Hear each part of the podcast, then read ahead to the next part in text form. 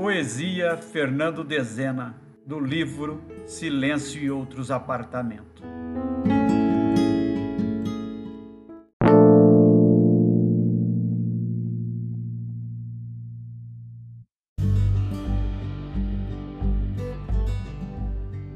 Cena rural.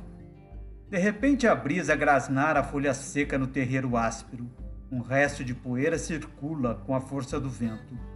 O sol, que ao meio-dia arrasa inclemente os desejos, deixa dormente a natureza. A galinha cisca sob a mangueira. A porca abana a orelha para as moscas. A vaca o rabo. Pela chaminé, a fumaça azulada tinge o céu ao findar o almoço. Cena Rural 2 A terra que o homem pisa empoeirando os pés. Os pés do homem marcas na poeira da terra.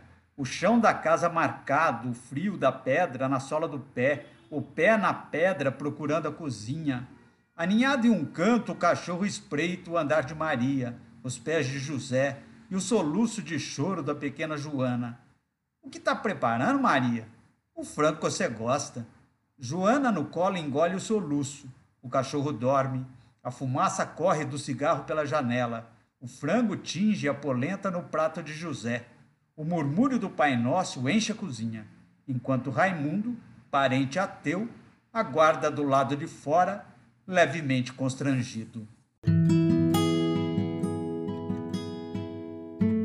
Cena Rural 3. Coça carrapato, se é porvinha, já viu. Quem mandou andar no mato? Já é hora de saber que no mato tem perigo, onça brava, cobra coral. Fica quieto em casa, nunca passe do terreiro. Tá varrido, bem varrido, folhas secas pelos cantos. Nunca passe do terreiro, se é graveto, olhe bem.